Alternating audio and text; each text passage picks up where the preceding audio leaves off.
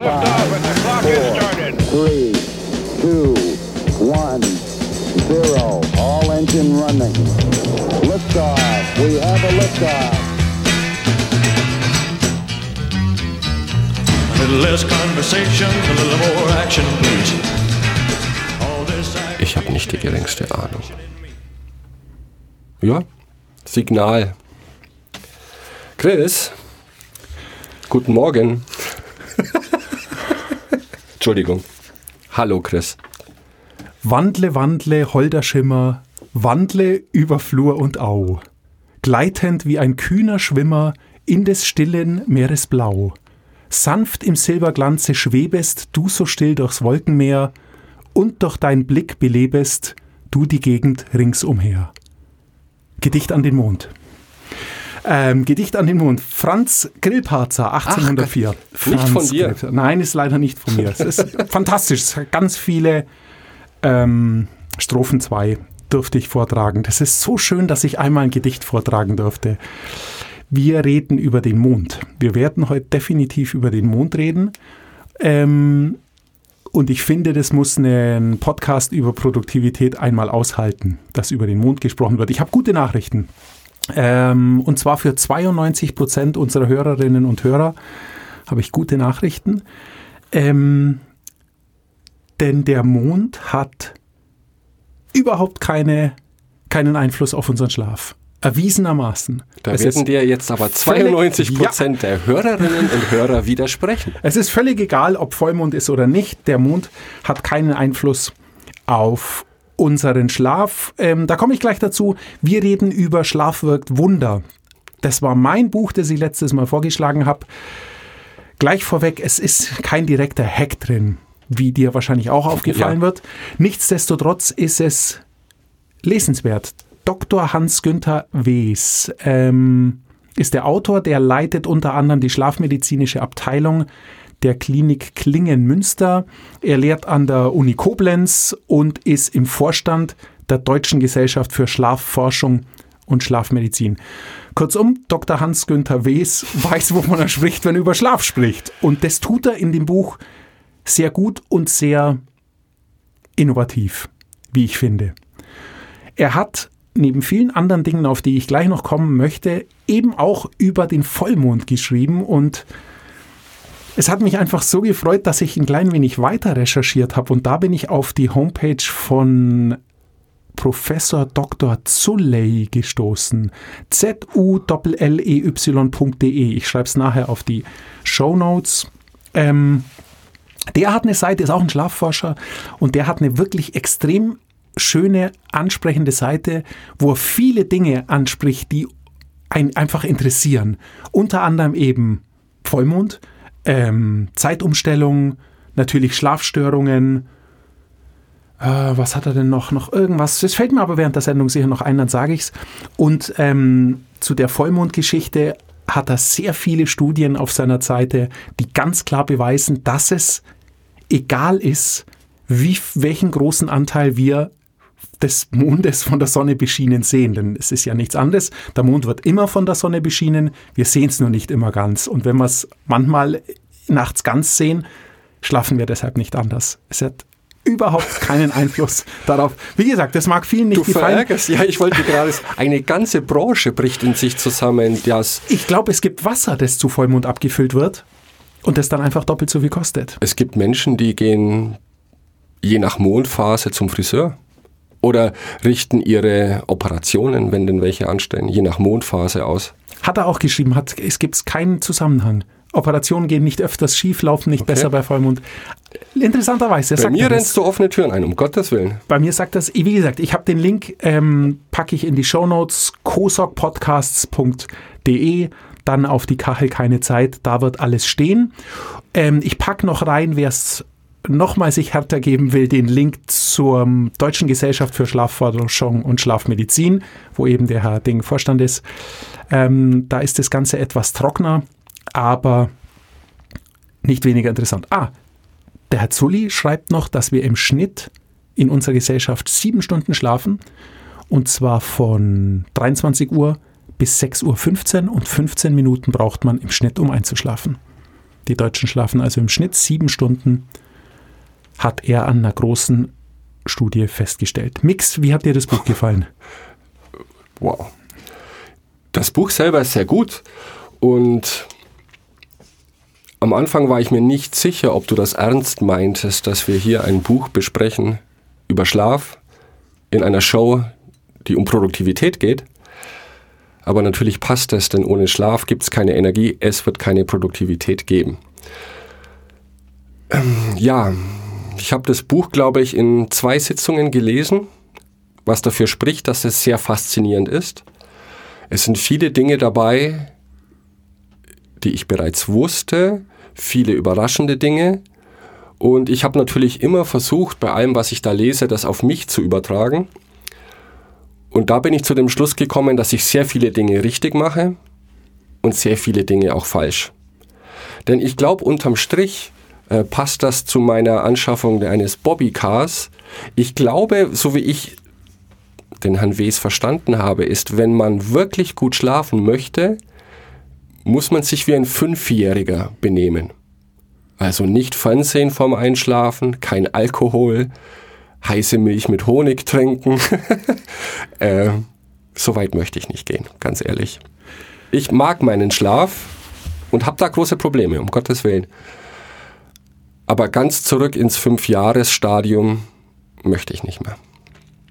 Ich finde auch, es spricht nichts dagegen. Also zum Teil mag ich sogar das Gefühl, morgens etwas angerammelter zu sein, wenn es eine lange Nacht gab und ein Bier zu viel das ist, gehört einfach dazu und das fühlt sich gut an. Ich mag es aber auf Dauer lieber, wenn ich ausgeschlafen bin.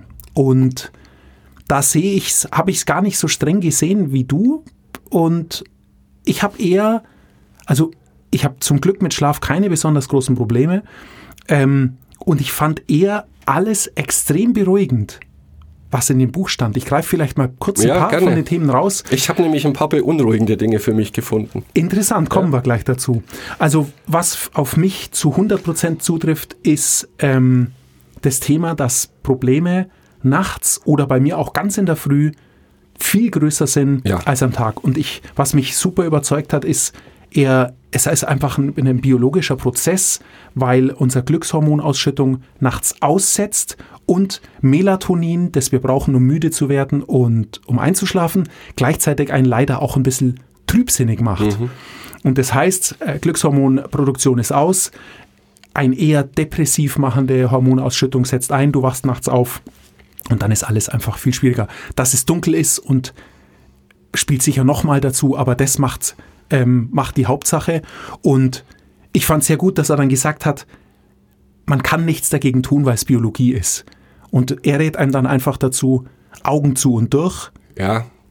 Bei Karl Dahl müsste man noch sagen, Auge zu und durch, aber für alle anderen Augen zu und durch fand ich auch ganz gut, weil er da auch echt pragmatisch ist. Also ähm, es bringt dann einfach nichts. Und letztendlich, im schlimmsten Fall, das kommt bei mir manchmal vor, wenn ich zu sehr ans Grübeln komme, stehe ich einfach auf. Das, ja, sehr gut. So what? Das ist ähm, auch meine Idee, aufstehen du kannst nichts anderes machen. Dann, was für mich super überzeugend ist, was mir sehr gut gefallen hat, ähm, ich habe für mich selber festgestellt, dass ich gut nur funktioniere, wenn ich lang schlafen kann.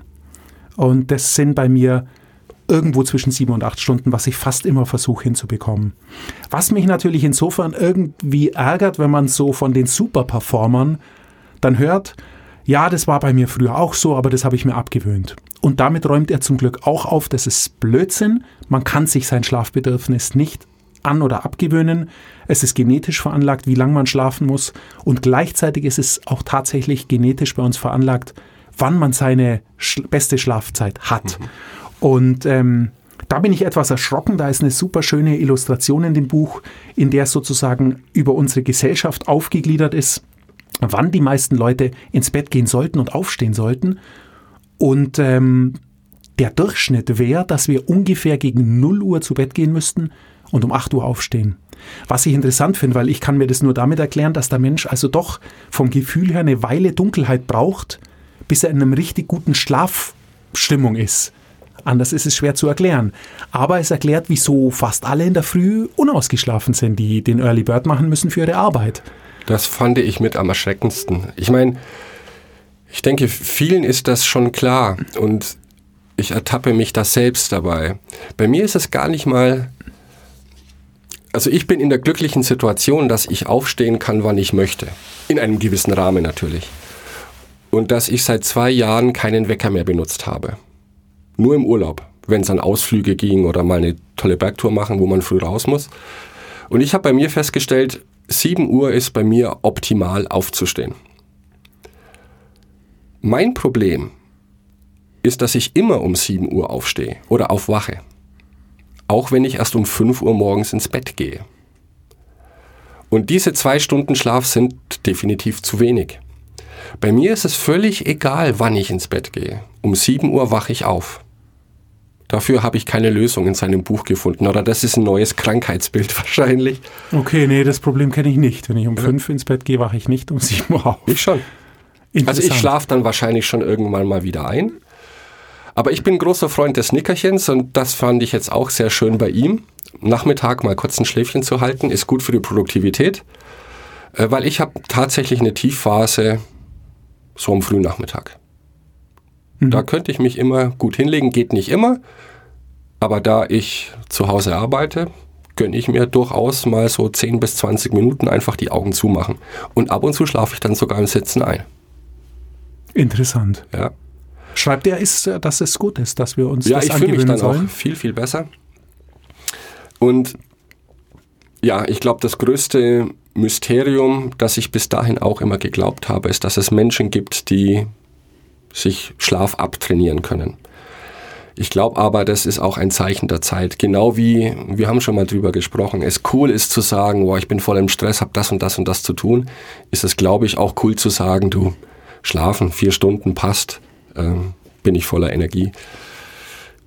Mag sein, dass es solche Menschen gibt, aber die sind es von Haus aus. Aber angewöhnen kann man sich das, glaube ich, nicht. Nein. Aber es geht weiter mit guten Nachrichten. Ähm, was ich sehr gern mag, ist es, vor ich schlaf, nochmal kurz mein iPad aufzuklappen und nochmal Nachrichten zu lesen oder einfach rumzudatteln. Und jetzt ist ja bekanntermaßen das blaue, der blaue Lichtanteil auf Neonröhren, in Neonröhren, LED oder auf Bildschirmen ganz schlecht abends, weil es uns vormacht, dass Tag wäre und wir somit deshalb nicht müde werden und nicht einschlafen. Er hat das auch über eine Unzahl von Studien belegen können, dass Leute, die sehr stark Blaulicht exponiert sind am Abend, später einschlafen als Leute, die das nicht tun. Aber das handelt sich um ein paar Minuten die, die im Schnitt später einschlafen. Ist also völlig egal eigentlich. Wer also Lust hat, abends noch lang Fernsehen zu schauen oder am Tablet rumzudaddeln, kann das tun. Es wird, es kann sein, dass die Inhalte auf seinen Schlaf oder auf seinen Einschlaf äh, eine Auswirkung haben, aber sozusagen das, das Licht an sich ist völlig egal. Darüber hinaus schreibt er auch noch, dass die Strahlungsfläche von einem Handy oder einem Tablet oder einem Computer viel zu klein sind, als dass es überhaupt einen Einfluss nehmen könnte, der Anteil an Blaulicht, der dort drin ist um uns schlechter einschlafen zu lassen. Also auch ein Schlafmythos eher. Auch ein Schlafmythos, ja.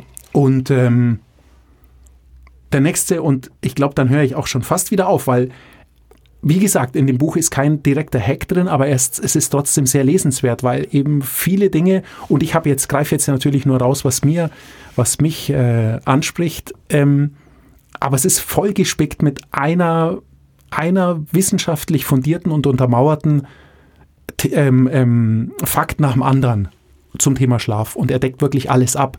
Er widmet sich viel ähm, auch dem Thema Schlafstörungen. Er Oh ja. bietet Vorschläge an, was man tun kann. Da muss ich zugeben, das habe ich gar nicht gelesen, weil es einfach nicht relevant ist für mich. Aber ich habe das überflogen. Das klang alles realistisch. Das klang alles so, als wäre es durchdacht und würde funktionieren, wenn man Du hast keine Schlafstörungen. Nee, ich habe keine Schlafstörungen. Ähm, also, tatsächlich dachte ich, bis ich das Buch gelesen habe, dass ich hin und wieder die ganze Nacht wach liege. Und auch das, Ich damit, räumt er, ja. damit räumt er ja auch auf. Also das, er beschreibt ja. genau, wie man sich fühlt, dass man jede Stunde auf die Uhr schaut Mhm, und mach ich. äh, genau und dann eine Stunde wach liegt und dann wieder auf die Uhr schaut. Und auch, dass das Blödsinn ist, ähm, schreibt er einem, weil man das geht nicht und du schläfst immer wieder ein, merkst es nur nicht. Und das ist das Letzte, was ich gerade angesprochen habe.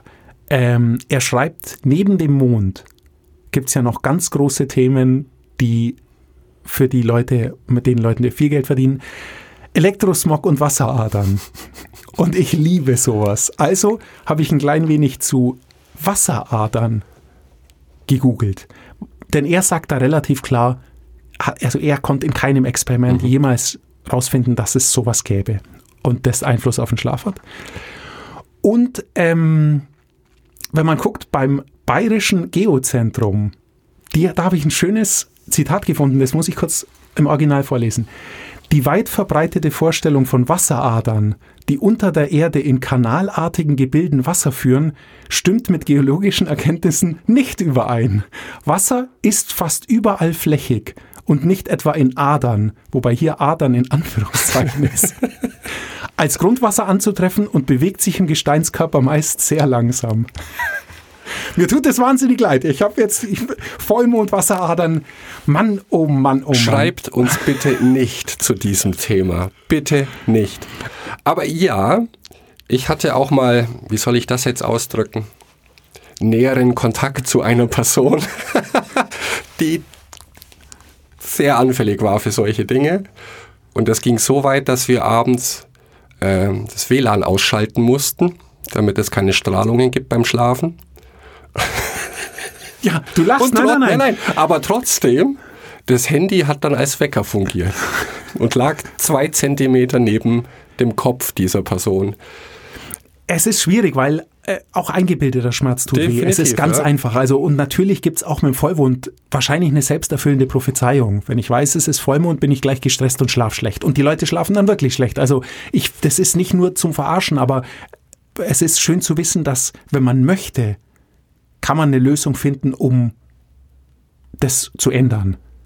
Weil das dann wahrscheinlich irgendwie in einer therapeutischen Form zu lösen ist, solche Probleme, wenn sie wirklich schwerwiegend sind. Und wenn es ist, dann stellt man sein Bett halt in die andere Ecke des Zimmers, wenn dort keine Wasserader ist. Alles in bester Ordnung. Ähm, das ganze Buch ist so. Das ganze Buch ist nicht so jetzt zynisch vielleicht, was Aberglauben angeht, aber es sind immer mal wieder Dinge drin, die eben auch lustig sind und die auf eine sehr verständliche Weise einem die auch wissenschaftliche Themen nahebringen. Ähm, es gibt Unmengen Bücher zu Schlaf. Ich hatte noch ein zweites, äh, Schlaf ist die beste Medizin. Ach nee. Ja. Ähm, das, ist, das ist sehr ähnlich, aber mich hat vom Aussehen her dieses Buch eben von dem Dr. Wes am meisten angesprochen. Er schien mir die größte Expertise zu haben, weil das wirklich sein Lebensthema ist, Schlaf und Schlafstörungen. Und er schreibt unglaublich sympathisch. Also wen das Ja. interessiert, ähm, Blick in die Shownotes werfen, dort Muss ist ein sagen. Link zu dem Buch.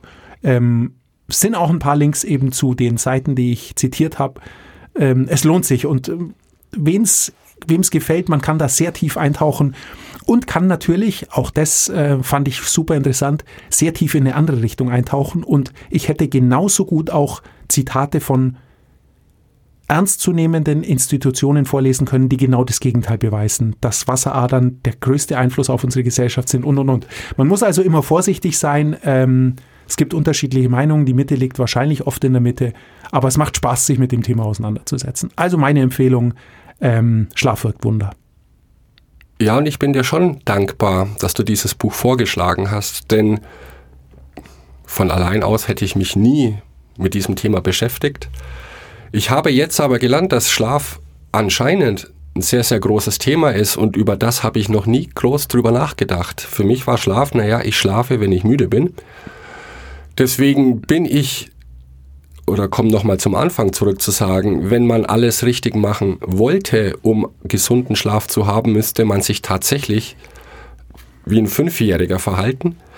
Ähm, das sehe ich jetzt nicht so extrem.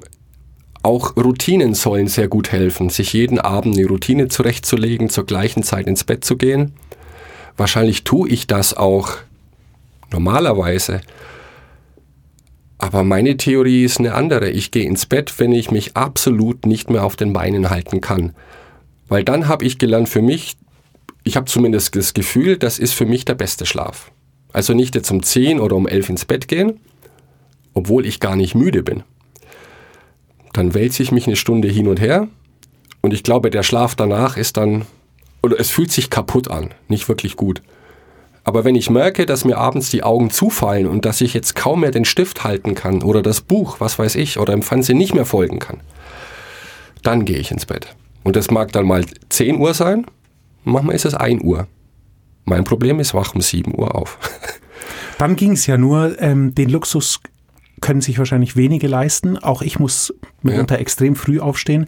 Und dann schlägt die Vernunft schon vor dem Buch natürlich durch, dass ich da abends kein Bier trinke und keinen Wein trinke und mich um 10 ins Bett lege, ob ich dann schlafen kann oder nicht. Und interessanterweise ist es mir egal, weil ich die Erfahrung gemacht habe, auch das ganz individuell, sobald ich liege, erhole ich mich. Und ich lege mich hin und denke mir, es, mir ist es völlig egal, wann ich einschlafe, weil ab jetzt habe ich Erholungszeit, die ich verbuche wie Schlaf.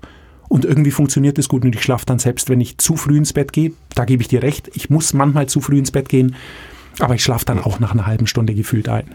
Es ist, ich finde es vor allem interessant, aber gleichzeitig deswegen auch sehr tragisch, dass unsere Gesellschaft nach einem komischen System arbeitet. Denn alle Studien, die er auch aufgeführt hat, belegen, dass Arbeitsbeginn oder Schulbeginn überhaupt nicht kompatibel sind mit 80, 70 Prozent der Menschen, dass man von Schülern nicht verlangen kann, morgens um 8 Uhr ihre Primetime zu haben, um voll aufnahmefähig zu sein, weil das ihrer Natur widerspricht. Und von Schichtarbeit ganz abgesehen. Ähm, aber das lässt sich wahrscheinlich in der heutigen Gesellschaft nicht mehr verhindern. Aber ich denke, es wäre schon ein vernünftiger Ansatz zu sagen, wir verschieben alles ein bisschen nach hinten, weil wir auch produktiver wären. Und die Zahlen, ich glaube das jetzt einfach mal. Aber er schreibt, dass jedes Jahr in Deutschland durch Schlafmangel 210.000 Arbeitstage verloren gehen. Also Arbeitstage, die verloren gehen im Sinne von, die Leute kommen erst gar nicht, weil sie krank sind durch Schlafmangel, oder sie sind da, aber bringen nichts, weil sie wie Zombies durch die Gegend laufen. Und das sind im Jahr 60 Milliarden Euro gehen verloren. Ich mag- unglaublich. ja, ich glaube, es ist auch schwierig, das Ganze zu summieren. Aber ich denke, die große Hausnummer stimmt. Und dass wir in dieser Richtung arbeiten könnten. Und ich kann es jedem empfehlen, wenn er auch nur ein bisschen Möglichkeit hat, mit seinem Arbeitgeber zu verhandeln, zu sagen, ich komme lieber später, bleib dafür aber auch länger, weil in der Zeit, wo ich da bin, bin ich auch für dich als Arbeitgeber produktiver. Und man fühlt sich selber besser, das ist natürlich auch großartig. Ja, der Output ist mit Sicherheit besser. Ich bin da zu 100% bei dir. Wie lange, wie viel Schlaf brauchst du denn? Ah, siebeneinhalb Stunden. Siebeneinhalb Stunden. Jetzt Ja. warte mal. Mit siebeneinhalb Stunden liegst du zwischen einem Schwein und einem asiatischen Elefanten. Ach du liebe Güte, was ist das für ein Zettel, den du vor dir hast? Die Schlafdauer der verschiedenen Tiere. Denn ein Satz ist mir auch sehr im Gehirn geblieben, nämlich dass der Mensch das einzige Lebewesen ist, das künstlich aufhört mit dem Schlafprogramm, bevor es beendet ist. Und ich glaube, das kann nicht gesund sein. Ja, Hast du gewusst, oder wie lang schläft eine Giraffe jeden Tag durchschnittlich? zwölf Stunden. 1,9. Eine Giraffe schläft am Tag zwei Stunden. Damit liegt sie am einen Extrem. Das andere Extrem ist die kleine Taschenmaus, die immerhin 20 Stunden Schlaf braucht. Ich denke, sieben bis acht Stunden sind wir mit einem Schwein ganz eng beieinander und das fühlt sich auch für mich gut an. Weniger ist nix. Kurzfristig. Und was ich auch gelernt habe, Schlaf nachholen ist nicht möglich. Genau. Das finde ich sehr schockierend. Aber er schreibt ja, man soll es auch nicht übertreiben. Also Schlafmangel ist nur dann schlecht, wenn er- wenn es chronisch wird. Richtig. Wenn man mal eine Nacht durchzecht hat, schläft nur zwei Stunden, macht das einem normalen Menschen nichts aus. Also alles in Ordnung. Nichts übertreiben. Ähm, wir wollen aber auch mit Schlaf nichts übertreiben. Hast du ein neues Buch dabei? Den Hack, wann wir keinen ausprobieren können. Naja, es gibt ein drei Wochen Schlafprogramm, aber das wollen wir uns nicht an- antun. Äh, bevor wir es wieder vergessen, es war, ja, ich weiß, es war meine Idee, einen Song mitzubringen. Und bei diesem Thema heute ist mir gestern Abend noch spontan eingefallen, als kleine Provokation von Danko Jones, Sleep is the Enemy. Kommt in die Show Notes. Und da ich nicht wusste, worüber du heute referieren willst, will ich noch eine kleine Selbstreferenz, eine ironische einbringen. Ich schlage einen Song vor, der heißt Vollmondfieber. Und der ist von einer Band, die nannte sich Hutpferdemänner. Bizarre Band. Großartige Band. Ja? Dazu möchte ich gern was in den Shownotes schreiben. Jetzt lohnt sich wirklich, die Shownotes zu Vollmondfieber. lesen. Vollmondfieber, ein grandioser Song von einer grandiosen Band, die zu früh dran war mit dem, was sie getan hat. Ja, aber wie James Dean, die Jungen oder die Guten gehen zu früh. Da ich ja der Show-Antreiber bin, das war heute definitiv deine Sendung. Das nächste Mal treibe ich die Sache ein bisschen voran. Das nächste Buch, das ich vorschlage, heißt Do the Work. Ich meine, präziser kann man es nicht ausdrücken, von einem Stephen Pressfield. Äh, Warum es mir... Ich habe es diesmal noch nie, äh, noch gar nicht gelesen. Äh, es ist sehr dünn, was mich schon mal anspricht. Und es verspricht, naja, Schlaf wirkt wunderweit schon ein Monster zu lesen. Ja? Und dein letzter Vorschlag, was war der? War ganz, war ganz schlimm zu lesen. The Organized Mind. Ich bin heute noch ganz wuschelig im Kopf. Ich will klare, präzise Aussagen, Handlungsaufforderungen, die wir dann testen können. Do the Work beschreibt oder soll uns helfen, ein Projekt von A bis Z durchzuziehen. Und das kann jetzt sein, ein Buch schreiben, einen Film drehen, einen Song komponieren. Der Autor sagt, das ist vollkommen egal. Er hat Hacks vorbereitet, ein Programm, egal was wir tun möchten im Leben. Er nennt das auch Projekte, das von Anfang bis Ende durchzuziehen. Weil er setzt da an, bei jedem von uns tritt irgendwann der Punkt ein, wo wir nicht weitermachen oder nicht weitermachen wollen oder nicht können, weil wir uns selbst im Weg stehen, Hindernisse. Er sagt, er hat sie alle gesehen, die Hindernisse, er ist auf sie vorbereitet und er sagt uns, wie wir diese Blockaden, die bei jedem auftreten, auch bei den großen Künstlern, bei den großen Autoren, die ziehen es auch nicht einfach so von A bis Z durch. Die haben auch alle Probleme und Schmerzen. Ähm, deswegen finde ich das sehr ansprechend. Do the work. Ich bin gespannt, was wir daraus ziehen können. Ich probiere das auch aktiv an einem Projekt aus, an dem ich gerade arbeite. Und ja, und dann schauen wir mal, ob wir die Work tun können. Super, ich bin gespannt. Unsere Shownotes für die Sendung ähm, kosokpodcasts.de auf die keine Zeitkachel. Dann sehen Sie ganz oben die aktuelle Sendung zu Schlaf wirkt Wunder und nächste Woche Do the Work. Do ich bin gespannt. Und bitte keine E-Mails zu Mond. Und was falsch wir doch liegen. Und Wasser. Nein, nein, nein, natürlich nicht. War alles Schöne nur ein bunte Spaß. Welt im Vollmondfieber. Dann bis nächste Woche. Chris, schlaf gut. Du auch. Äh, und dann do the work. Bis dann. Ciao. Ciao.